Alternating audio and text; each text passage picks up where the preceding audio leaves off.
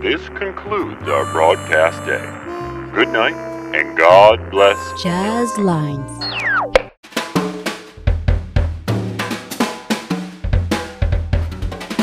Wagon Jazz.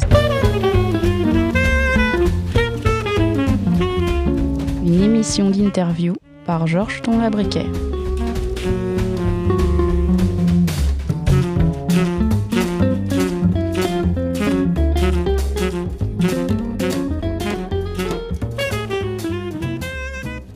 Wagon Jazz, mercredi 13 décembre 2023, avec comme invité aujourd'hui Guy Segers. Bonjour Guy. Bonjour Georges. Voilà, bienvenue. On va un peu parler de votre projet qui existe depuis quelques années maintenant, qui s'appelle le Eclectic Maybe Band. Mais on va peut-être faire un petit pas en arrière d'abord pour les gens qui ne connaissent pas encore Guy Segers. Hélas, il y C'est en a encore trop. Voilà. Euh, Je peux dire que vous êtes en premier lieu bassiste. Oui, oui. Et bassiste, euh, qu'est-ce que ça signifie pour vous être bassiste? Bah, ça signifie euh, qu'à un moment donné, j'ai fait un choix de l'instrument. euh, ça date des années 60. j'ai vraiment été inspiré par la venue de, de Jack Bruce sur le, le terrain, et, qui était le premier bassiste qui jouait autrement de la basse. Et c'était nouveau, la basse électrique. Et donc, en même temps, c'était un instrument pas trop cher à acheter. Ah, J'étais tout jeune. Donc, voilà, euh, j'ai commencé par la basse et j'ai- jamais quitté cet instrument-là. J'ai un petit peu joué de la clarinette et du saxophone, mais je joue plus du tout ça. hein. Ça, c'était le, départ. Et puis, j'ai suivi l'évolution des bassistes, euh, toujours avec le même instrument. Et vous trouvez qu'il y a eu une grande euh, évolution dans le jeu de la basse? Depuis que vous avez commencé? Personnellement, euh, je pense pas trop qu'il y a une évolution, bien que d'une certaine façon, il y en a une, euh, puisque techniquement, il y en a une, il y a les gens qui jouent maintenant de la basse jouent euh, dix fois mieux que moi, techniquement, je parle. Mais l'esprit de, l'instrument, il n'y a pas eu de, de grande évolution. Et, ça, c'est logique. L'évolution en soi, c'est l'instrumentiste qui, qui joue de telle façon à ce qu'on le reconnaisse que ce soit vraiment lui qui joue et pas quelqu'un d'autre. Et donc ça, c'est une évolution, mais elle est personnelle plutôt que globale. Quoi. Hum, hum. Bon, bien sûr, Jack Bruce, a- quelque part, lui, il a, il a quand même fait une évolution dans, dans l'instrument. quoi. Hum, Il a ouvert le chant au lieu d'être accompagnateur. Il est devenu plus soliste et libre de son jeu parce qu'il improvisait dans, dans ses lignes aussi, ce qui était tout à fait nouveau dans le, le rock de, de l'époque. quoi. C'était vraiment. J'ai- J'aime bien que tu mentionnes Jack Bruce et pas comme la plupart des bassistes qui vont citer Jaco Pastorius. Ouais, évidemment. Ben, pour moi, Jaco Pastorius n'a pas été une influence du tout. Quoi. Bah, je connais plein de gens, entre autres, euh, il y a Michel Adi Giorgio qui, qui a été un élève de, de Pastorius.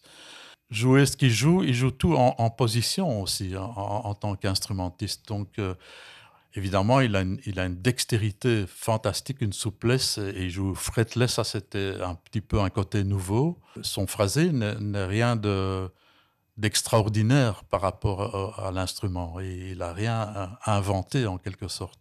Bon, au niveau de la dextérité, bon, euh, par exemple, j'avais un, un jour, un- je faisais un voyage avec euh, Michel Hadzi et je lui disais, oui, tout le monde maintenant essaye de jouer Donnelly euh, comme Pastorius, mais moi, je ne fais pas comme ça. Moi, mon Donnelly, c'est le quatuor pour la fin des temps, du temps euh, de Olivier Messiaen.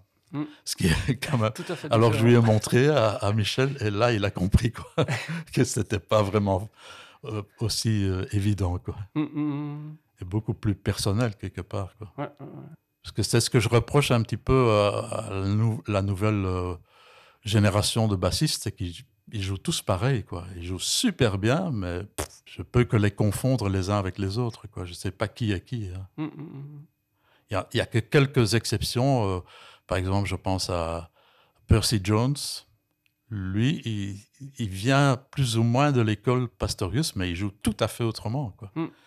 Ou alors, une exception aussi, c'est euh, Jeff Berlin, qui lui a le, disons la, même couleur que, que, Pastorius, mais il a trouvé quelque chose de, de fou dans, dans, son phrasé, c'est que pratiquement une note sur deux, il l'étouffe. Et ça, techniquement, c'est un must. Quoi.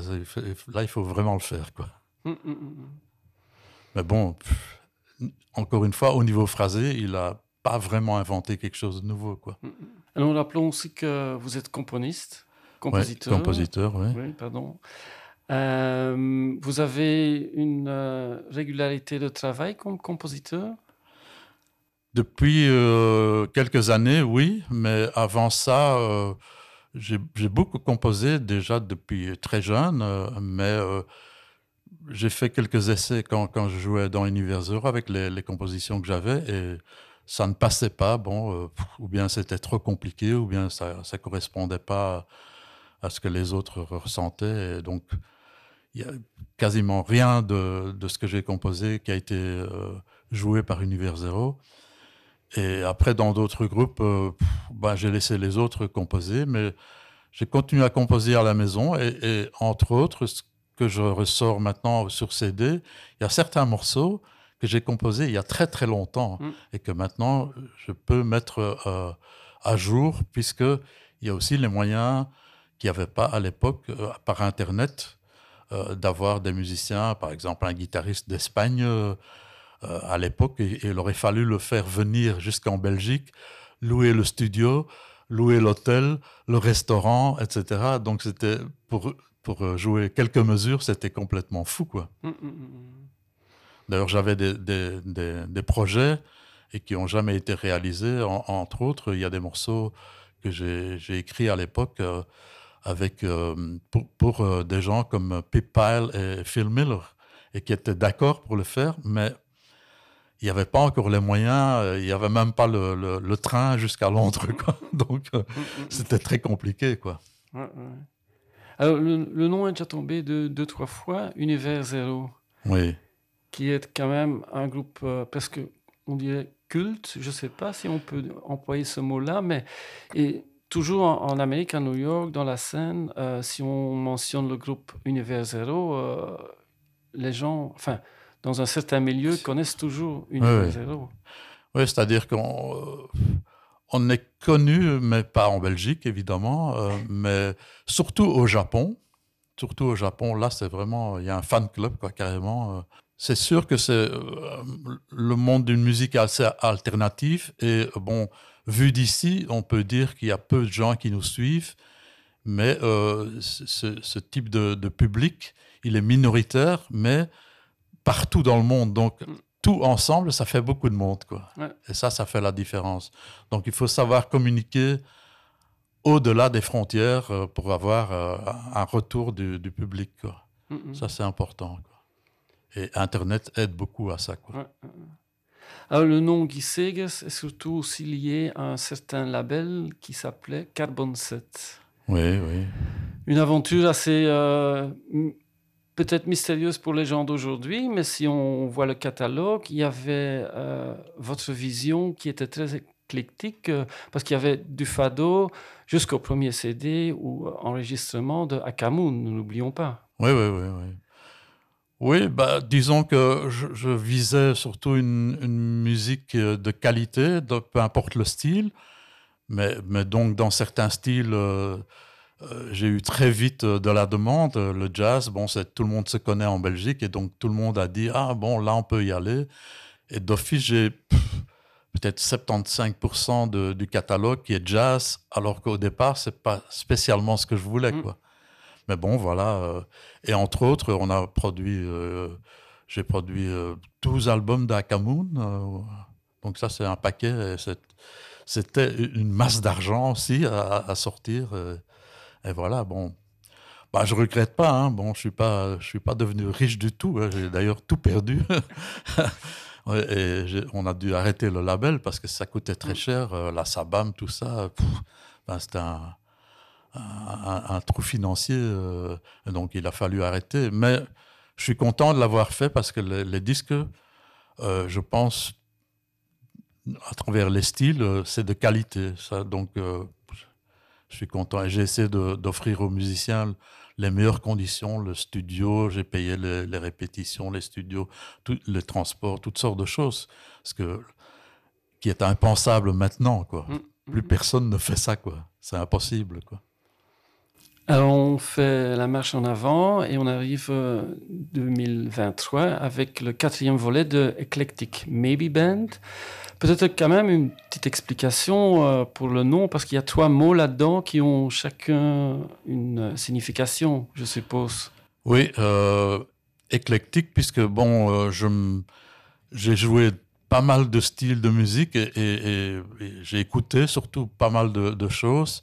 Et donc, pourquoi pas composer dans tout ce que je connais, quoi. Il n'y a, pas de limite pour moi. S'arrêter à un style, c'est ce que j'ai fait euh, tout le long avec euh, des groupes comme Univers Zero, etc.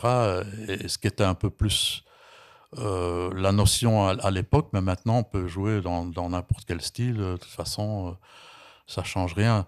Et maybe, maybe band, peut-être un groupe, ce qui veut dire que c'est plus ou moins un noyau de gens qui se retrouvent parfois, parfois pas. Et donc c'est peut-être un groupe, peut-être qu'on ira jouer sur scène, peut-être certains joueront, certains joueront pas. Donc c'est très, c'est très ouvert et en même temps, ça représente quand même une entité quelque part. Et alors, bon, la cerise sur le gâteau, c'est que le, il y a un jeu de mots aussi euh, faisant référence à, mes, préférences de l'époque euh, avec Jim Hendrix. Donc, Eclectic Maybe Band sonne exactement comme Electric Ladyland. Voilà, voilà. Et là, avec les, deux bassistes, Noel Redding et Billy Cox, que vous n'avez pas encore mentionné Non, non, parce que ni l'un ni l'autre ne m'ont influencé. À l'époque, il y avait mm. Jack Bruce qui était loin devant eux. quoi. D'ailleurs, je pense qu'il a dû jouer à un moment une jam quelque part avec Hendrix, et ça, ça a dû être mm, mm, du tonnerre. quoi. Parce que aussi bien, surtout Noël Redding, et encore, il n'a même pas tout joué lui-même. Euh, mais Billy Cox aussi, euh, il, jouait dans les normes de, ce qu'on ce qu'on devait jouer à l'époque. Et donc, c'était quand même très différent. Quoi. Ok. Alors, le premier album de Eclectic Maybe Band s'appelle The Blind Night Watchers Mysterious Landscapes. Euh, tout un programme, ce oui, oui, c'est Joe Hyam qui, qui, a suggéré euh, une partie du, du titre. Et, donc, c'est très humoristique, quoi, quelque part. Ça, ça, veut rien dire, ça veut tout dire. Donc, on s'avance dans le noir avec une telle musique. Et c'est effectivement ce qu'on a fait. J'ai réuni euh, un certain nombre de gens dans un studio un jour et puis, euh, j'ai pris le temps de tout remixer. Et, voilà, ça a fait tout, le disque. C'est une improvisation du début jusqu'à la fin, quoi. Mais total, quoi. Hein. Il n'y a pas eu euh, une indication euh, style on va jouer dans tel ton ou tel rythme. C'est bonjour, on commence et voilà, quoi. Et les, titres, enfin, donc, euh, il y a le titre du, du, CD, évidemment, mais il y a encore plein de titres aussi. Euh, par exemple, Second Permission Secrète ou Seconde Permission Secrète en français. Euh, tous ces titres, tu as un petit bouquin Non, non, j'ai pas un bouquin, mais pas toujours, mais j'essaie que les titres ne soient pas vraiment à l'image même de, de de la musique euh, parce que ça se fait. Euh, et bon, c'est assez euh, redondant comme ça. Et, et, alors, bon, mon système est tout simple, c'est que je choisis des mots qui vont pas ensemble, quoi. mais qui veulent quand même plus ou moins donner une, ligne à qui veut. il trouve chacun, c'est comme dans la musique, chacun trouve son image de, mm, mm, de ce mm. qu'il entend. Ben, la même chose au niveau des titres, quoi. on peut penser ce qu'on veut, quoi. En, écoutant. ce, qui est, un peu dans, dans, la norme belge, quoi, aussi, un peu dadéiste, un peu euh, surréaliste. Euh. En, écoutant la musique, euh, on peut quand même dire qu'il y a le lien avec Bitches Brew de Miles Davis et un certain côté de, de la Canterbury scene aussi, du, du proc.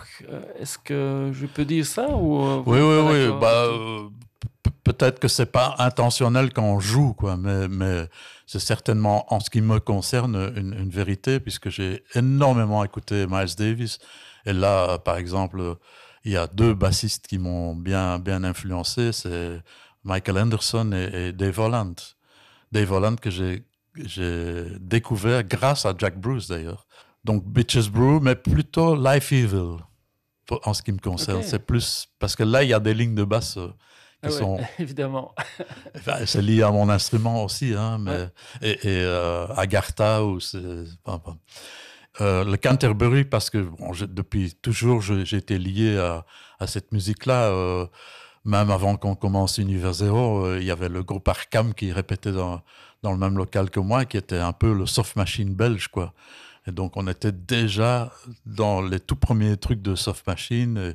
Et, puis, on a suivi euh, Hatfield and the North. Et je suis resté, euh, on est resté toujours amis avec les gens de Hatfield and the North. Encore maintenant, euh, il y a deux semaines, j'ai encore discuté avec Richard Sinclair pour, pour, chanter un morceau sur un, un, des prochains albums. enfin, c'est un peu compliqué, mais, mm, mm, mm. mais bon, c'était sympa, quoi. Ah, il vit dans, dans, le fin fond de l'Italie, euh, sans rien, donc c'est il est d'accord pour le faire, mais techniquement, ça me semble très compliqué. Euh, le, le, deuxième chapitre s'appelle Reflections in a Möbius Ring Mirror. Encore un titre. Oui, tout à fait. qui veut tout dire, qui veut rien dire. Voilà, voilà, voilà. Mais il y a déjà une, une, nouvelle méthode ou une nouvelle approche là, parce que vous êtes plus que six musiciens. Déjà, il y a, y a, une nouveauté, c'est que j'ai euh, inséré des morceaux écrits. Et ça, ce qu'il n'y avait pas du tout sur le premier album.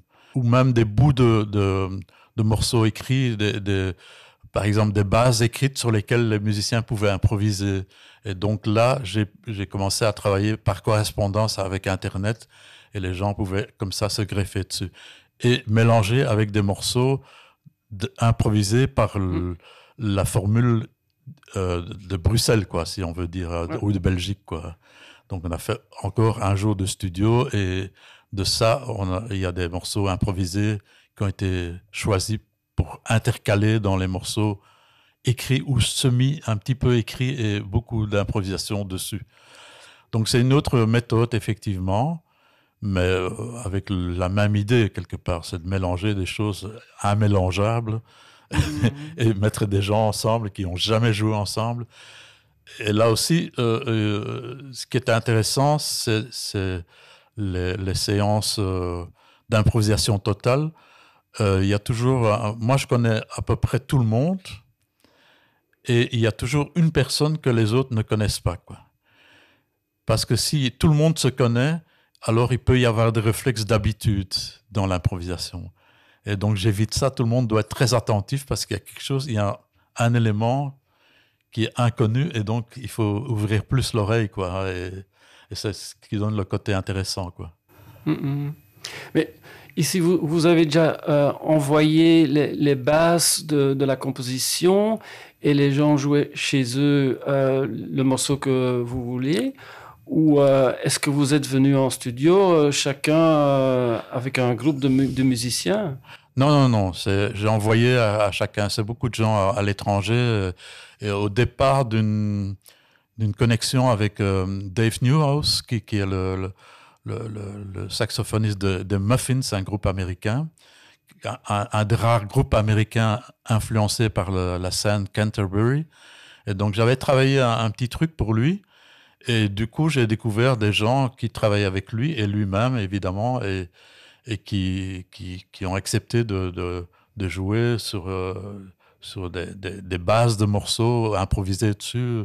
Lui, il a, il a même euh, joué des structures euh, écrites, quoi. Donc, j'envoie la, la, la, musique avec les, les bases et l'écriture et tout.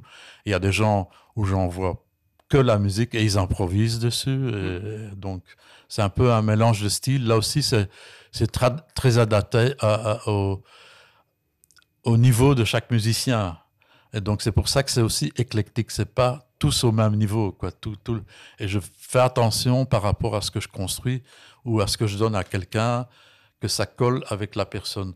Donc, en fait, par rapport aux morceaux que j'écris. Par exemple, si j'écris des morceaux en ce moment, j'attends que le morceau soit fini et puis je me dis tiens, qui est-ce qui jouerait le mieux ça? Et je n'écris pas en fonction de quelqu'un quoi. C'est par rapport à la musique, quelqu'un s'adaptera le mieux à ce morceau-là. Bon, il y a plein de noms, plein d'instruments aussi. Euh, j'en sors un, c'est Sigrid van den Boogaard, qui vient de finir une tournée avec Chris Joris. Oui, oui. Donc violoncelle dans, dans tout ce... Et avec Cécile aussi d'ailleurs, euh, avec, avec Chris.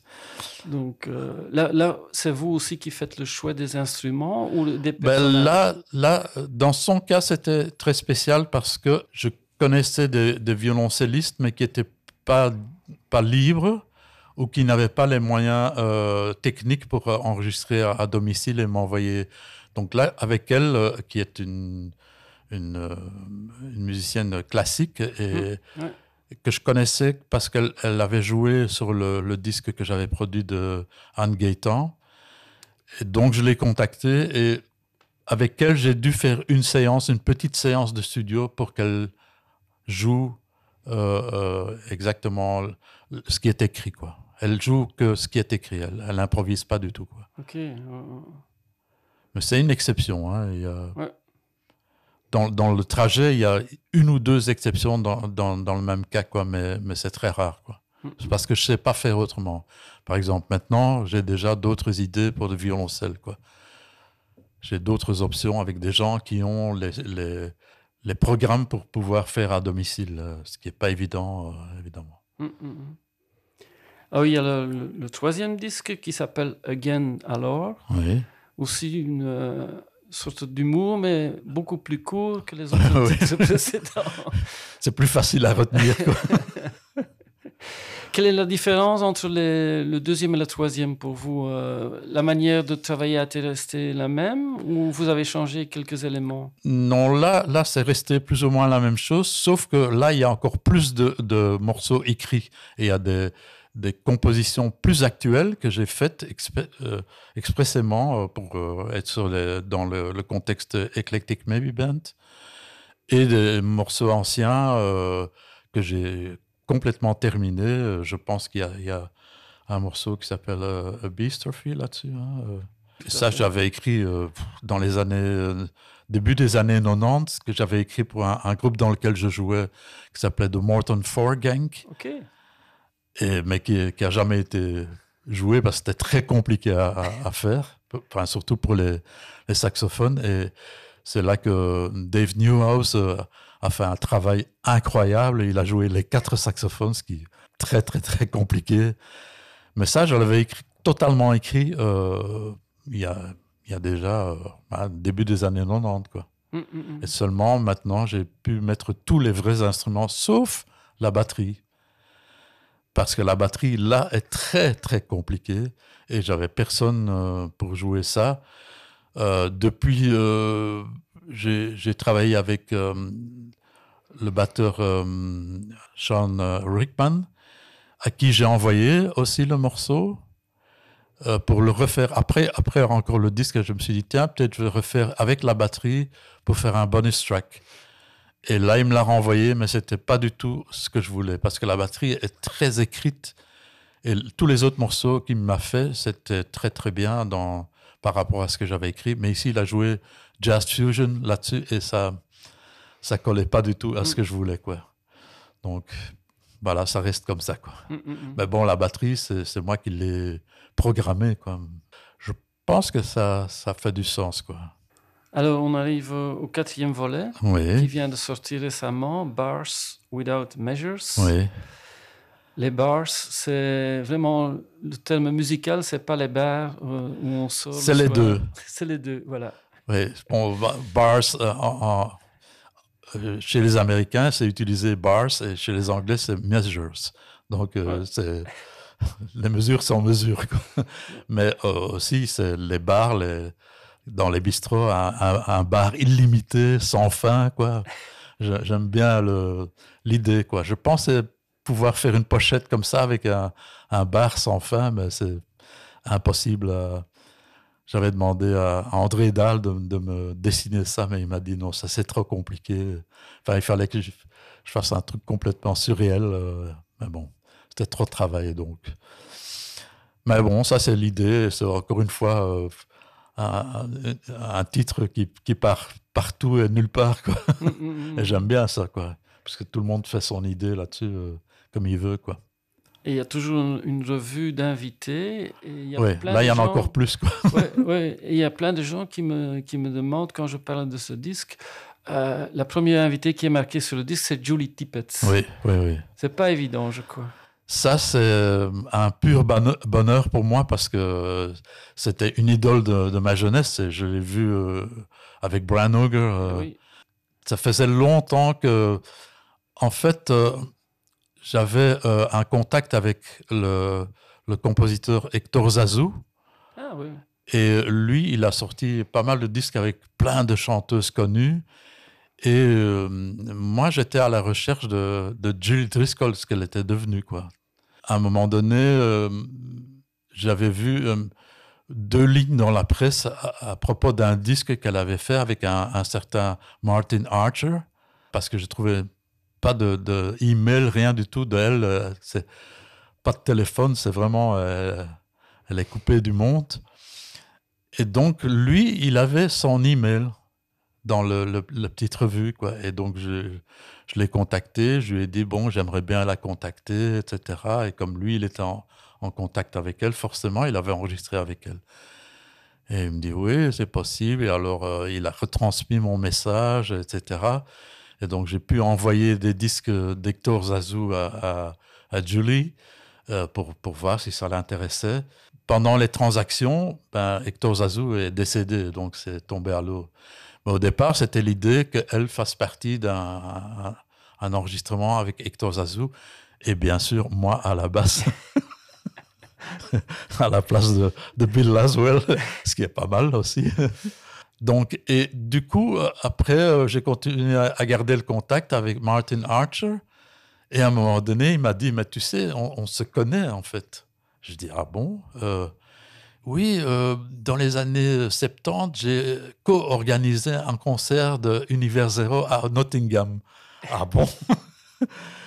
Et donc, on a gardé le contact. Et puis, je me suis aperçu que son label grandissait petit à petit, mais c'était un label plutôt de free jazz. Mais en discutant avec lui, je me suis rendu compte qu'il était très ouvert à plein d'autres choses, lui-même. Quoi. À un moment donné, j'avais cette idée d'improvisation, puis je me suis rendu compte que le premier disque correspondait exactement à la couleur de, son label.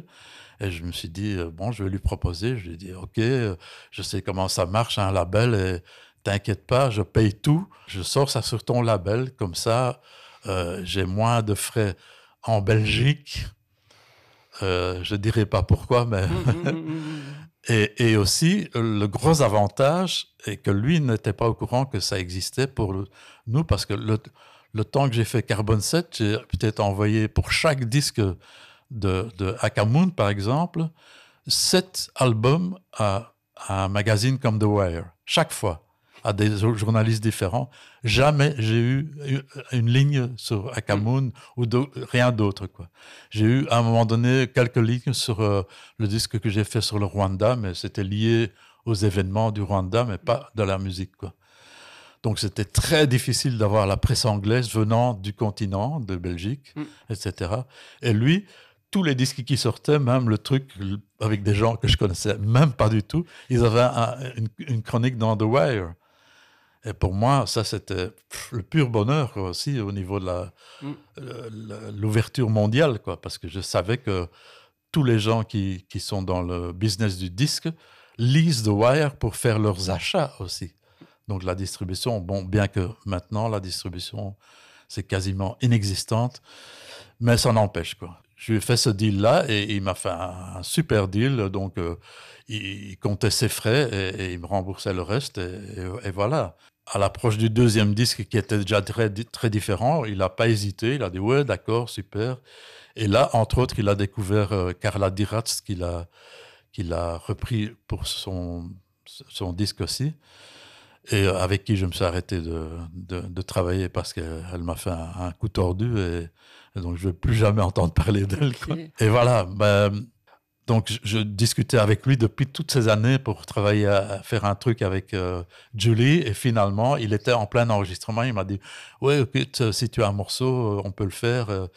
Et elle a fait l'enregistrement donc et en plus ce que je sais maintenant c'est que c'est le tout dernier enregistrement qu'il a fait jusqu'à présent donc maintenant, elle, elle, est, quand même euh, avec sur les épaules la, perte de son mari, et donc mm. ce c'est pas le moment de faire la fête. Quoi. mais bon, j'ai cette chance d'avoir un morceau avec elle. Et, Martin m'a même signalé que s'il travaillait un nouveau disque, je jouerais la basse sur le, prochain disque avec elle, quoi. Ce qui est un, un honneur pour moi, donc super, quoi.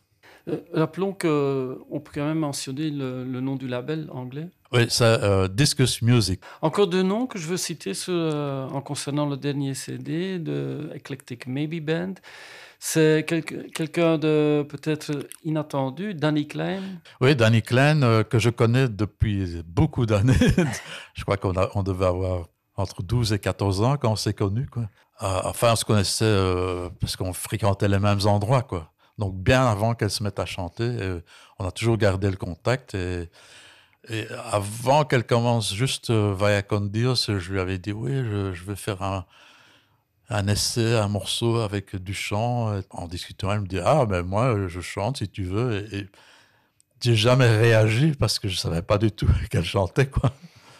Et donc, des années après, euh, voilà, j'ai l'occasion maintenant de lui dire bon, écoute, j'ai un morceau pour toi et elle est venue chez moi, elle l'a fait en, en 10 minutes et on a papoté pendant des heures sur le passé, tout ce qu'on a vécu. C'était nickel, quoi. Et en plus, je suis très content parce que on n'a pas dû mettre de parole. Euh, au départ, c'était l'idée d'enregistrer euh, et je me disais, bon, on va, aller dans, on va devoir aller dans un studio avec un super ingénieur parce qu'elle a l'habitude. Et en fait, euh, elle a fait ça très bien et, improvisé, quoi. Et, donc, c'est pas habituel euh, pour elle. Et d'ailleurs, euh, sa façon de chanter est un peu différente de ce, de ce qu'on connaît d'elle, quoi. Mm, mm. Et c'est très naturel. Et il y a beaucoup, beaucoup de feeling, à, mon sens. Et quand après, on s'est dit, euh, bon, maintenant, est-ce qu'on va remettre des paroles dessus?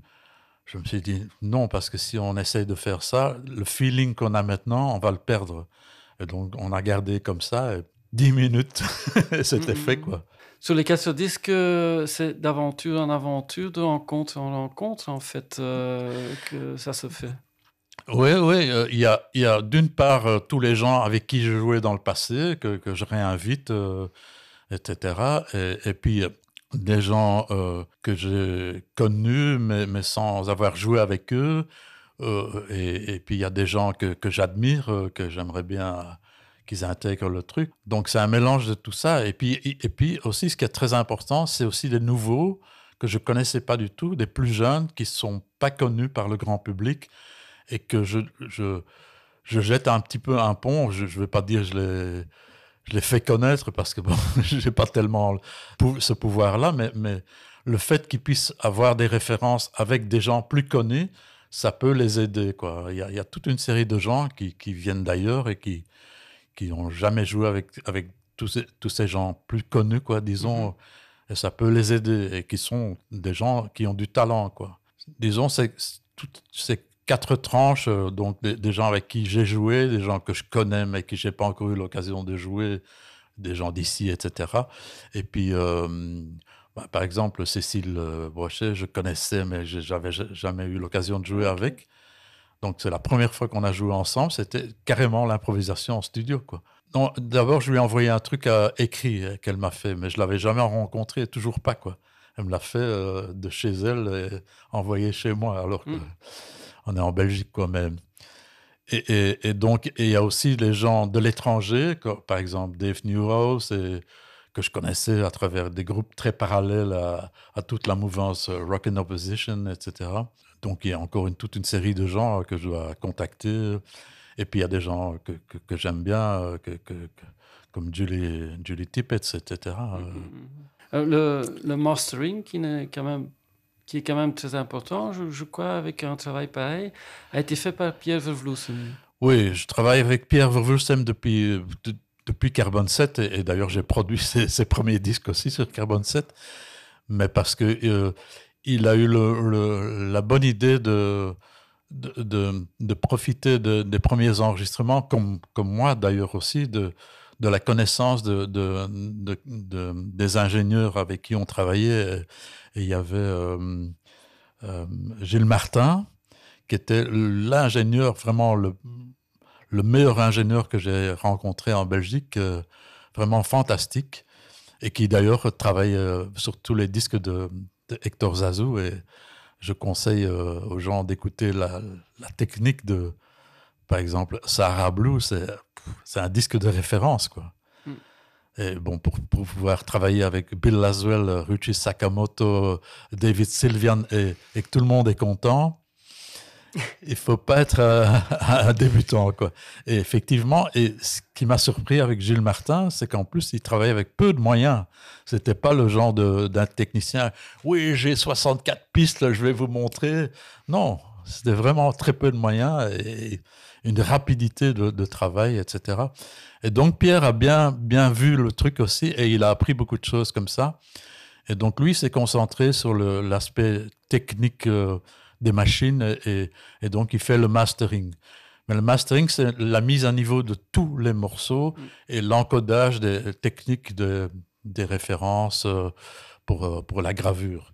Mais moi, je fais le, le mixage, quoi. Donc avant le mastering, tout est déjà mixé, quoi. Mm. Donc il remet juste à bon niveau. Euh, il, il a des appareils qui, qui peuvent faire ressortir un petit peu plus certaines fréquences et, et donc euh, aussi programmer tous les, les références des compositeurs, des titres des morceaux, etc. pour la gravure, quoi. Mm, mm. Vous avez une idée combien d'heures vous avez dépensé à finir ce disque? D'heures, non, je ne sais pas, mais bah, je Beaucoup travaille. De nuit, je suppose? Oui, oui, je travaille toujours euh, beaucoup la nuit, hein, mais je travaille tous les jours, tous les jours. depuis toutes ces années, je travaille tous les jours dessus, quoi. Puisque je, je me suis arrêté à ce moment-là de, de, de, faire des concerts parce que j'avais un, trio avec euh, Charles Hayward et Makoto Kawabata. Et, en pleine tournée, euh, mon père est devenu malade et ma mère était déjà à l'hôpital. Et, donc, j'ai dû m'arrêter. Et peu après, mon père est décédé. J'ai dû m'occuper de ma mère qui avait la maladie d'Alzheimer. Et donc, je ne savais pas partir. Et ça, c'est vraiment le, drame au niveau musical. C'est qu'avec le trio, euh, euh, j'avais pour la première fois l'occasion de beaucoup tourner parce qu'on n'avait pas sorti un disque, rien du tout. Et déjà, on avait euh, une quinzaine de dates en Europe, quoi. Et, le, premier concert qu'on a fait, c'est sans, sans, répéter rien du tout. Hein. C'était toujours de l'improvisation totale. C'était au Café Auto à, Londres. Ah et, donc, et j'arrive, je dis bonjour, et Charles, il me dit tu sais, moi je reviens d'une tournée au Japon, tout le monde demande déjà le trio, quoi. Et bon, euh, je dis, ah, super. Hein. Et euh, Makoto arrive après, et lui, il revenait d'une tournée aux États-Unis. Lui, il a fait tournée aux États-Unis, il est rentré au Japon pour prendre ses disques pour revendre en Angleterre. Donc, il a fait double jet lag. Il arrive et il me dit, oui, aux États-Unis, il demande déjà le trio. Et quand je sais, quand lui, il, a des dates, euh, Makoto est le musicien le plus extraordinaire à ce niveau-là. Euh, il y a 365 jours euh, par an, mais lui joue 400 fois. Quoi. Je ne sais pas comment il fait, mais c'est incroyable. Quoi. Et donc, c'était parti pour des, tournées de 40 dates euh, sur les continents. Quoi. Hmm. Et, bon, j'ai dû arrêter. Quoi. Et voilà, donc du coup, j'ai trouvé la technique pour quand même continuer à faire de la musique à partir de chez moi. Et me libérer un jour ou, deux en Belgique, c'était faisable, quoi. Donc les studios étaient faisables à condition qu'ils se fassent ici. Euh. Mm. Et donc c'est comme ça que j'ai fait, quoi. Mm. Et c'est comme ça que je continue à faire. Maintenant que mes parents sont décédés, je peux reprendre d'autres choses, mais maintenant je suis un peu plus vieux et ça devient plus difficile à, réaliser. Euh. Ceci dit, j'ai un projet euh, que Cécile Brochet euh, euh, démarre et, dans lequel je vais jouer. Quoi. Donc là, il y aura des concerts en principe. Quoi. Et il y a, d'ailleurs aussi Sibel Dinscher, la, chanteuse turque, qui, qui fera partie de ça aussi. Et euh, Antoine Siri, le batteur, et une, une danseuse turque que je ne connais pas, mais c'est autour de la, la musique turque, hein, quelque part. Mm. Mais bon, voilà. Et comme euh, euh, tous ces gens savent que euh, je, je m'y connais dans les rythmes impairs, et d'ailleurs, j'ai joué la musique turque avec Sibel un, un petit moment, et donc j'ai pas de problème avec ça, quoi. Mm, mm, Je suis mm. plus à l'aise là-dedans que dans le 4 quarts, quoi. Mais donc, euh, on, peut s'attendre à la suite du Eclectic Maybe Band. Comme vous avez dit là tantôt, il y a encore plein d'idées. Oui. J'ai déjà les 10 morceaux pour le prochain disque, quoi. Je dois juste compléter certains trucs. Ouais, Et les invités aussi? J'ai tous les noms, mais j'attends aussi euh, que le retour des, des choses aussi, quoi.